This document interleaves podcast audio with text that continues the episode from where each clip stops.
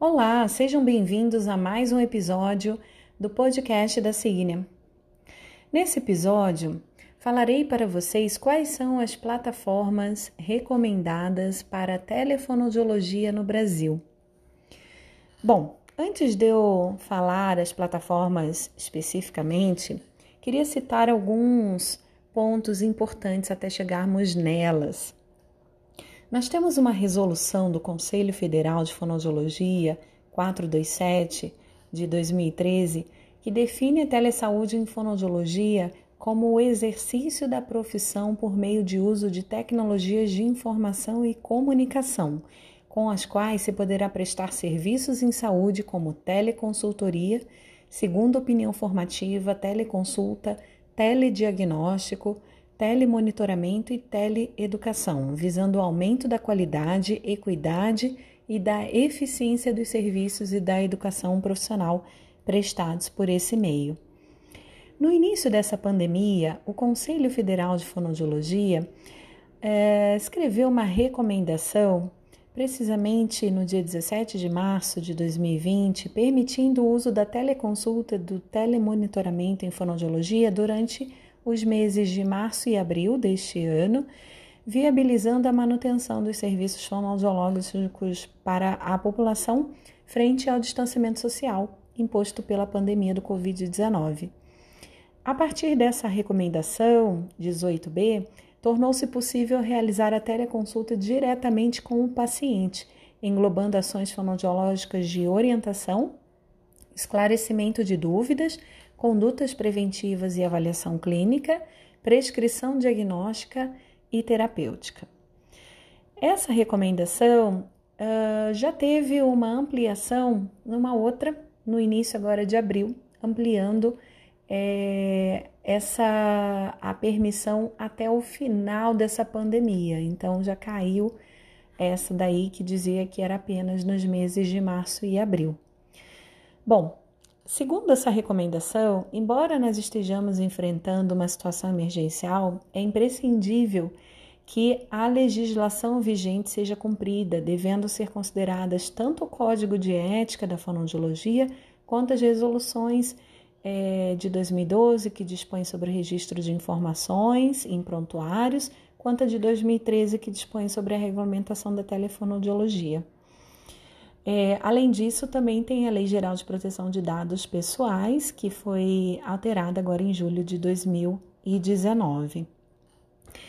E essa recomendação do Conselho, ela segue algumas recomendações da ACHA, uma instituição também credenciada que começou a falar sobre o assunto antes da gente. Segundo a, a academia americana, é, algumas plataformas são permitidas, que são plataformas é, que têm confidencialidade de dados, que têm privacidade. É, essas plataformas, na verdade, é, são sugeridas aqui no Brasil. Não existe nenhuma, nenhuma resolução que diga que as demais são proibidas, porém, essas são as sugeridas. Provavelmente mais para frente, é, quando o conselho também desenvolver o manual, o guia uh, de telefonoaudiologia que está prestes a sair, nós teremos uh, recomendações mais específicas, mas por hora nós temos algumas sugestões de uso de plataforma. A primeira sugestão é que durante a teleconsulta, a telefonoaudiologia, seja feita uma videoconferência. Isso é muito importante porque a humanização ela é necessária e para que nós possamos aconselhar, orientar nosso paciente, ver o aparelho auditivo dele, ver como ele está usando o aparelho auditivo, é muito importante que seja utilizada essa ferramenta.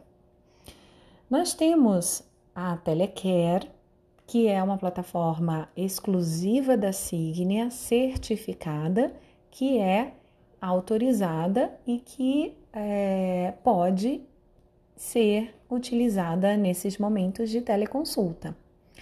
Além da Telecare, que nós temos as chamadas de vídeo, tanto pelo portal quanto pelo Conex, existem outras plataformas, que no caso são as sugeridas pela ASHA e, consequentemente, pelo Conselho Federal de Fono, que são amplamente utilizadas pelos fonoaudiólogos. Claro que a Telecare é utilizada não só é, por fonoaudiólogos que trabalham com a Signia, mas também fonoaudiólogos que trabalham com aparelho auditivo. E o Conselho Federal precisa pensar na classe como um todo, né? De profissionais que trabalham com MO, trabalham com linguagem, aprendizagem, enfim, outras áreas de atuação da fonoaudiologia. Então, pensando nesse macro, quais são as plataformas sugeridas de comunicação?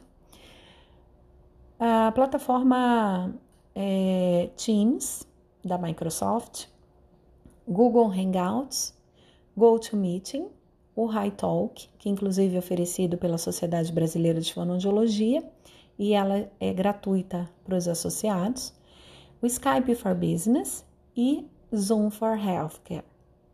Essas são plataformas normalmente pagas, são plataformas que têm garantidas aí as privacidades de acordo com a lei de proteção de dados pessoais, que são certificadas, são autorizadas.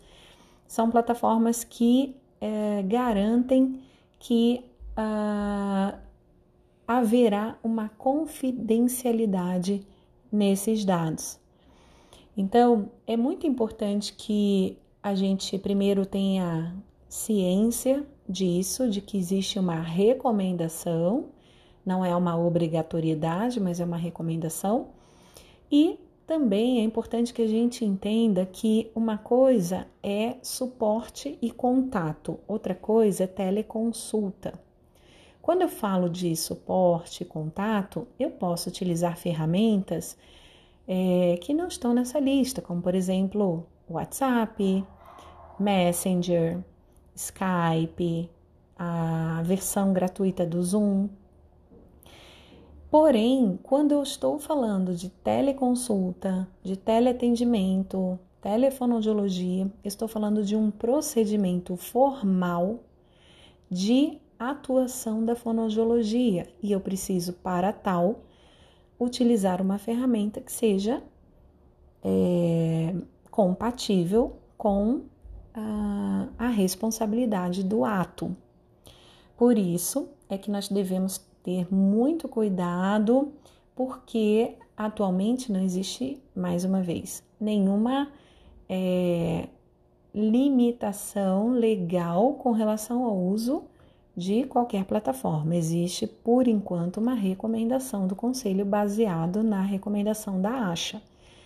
Então, é importante que nós tenhamos isso em mente para que nós possamos aí já programar o nosso trabalho e nos acostumarmos a utilizar aí ferramentas que são é, recomendadas e que vão garantir uh, todo o padrão ético, a confidencialidade de dados, a privacidade que o nosso paciente busca e que nós uh, devemos oferecer a eles.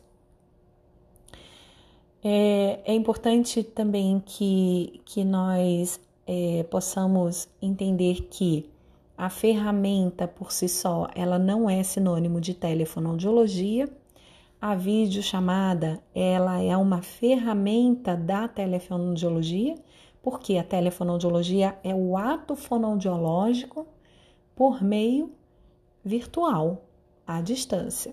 Então, todo o procedimento ético e profissional que nós utilizamos nos atendimentos profissionais devem ser utilizados nos procedimentos à distância, como, por exemplo, marcar um horário para atendimento, nós termos um local tranquilo tanto para atender o paciente quanto o próprio paciente para receber o atendimento. Nós temos que ter todos os materiais à mão é, e temos que ter aí um registro desses dados, dessas informações por meio de um prontuário, nem que seja um prontuário de papel.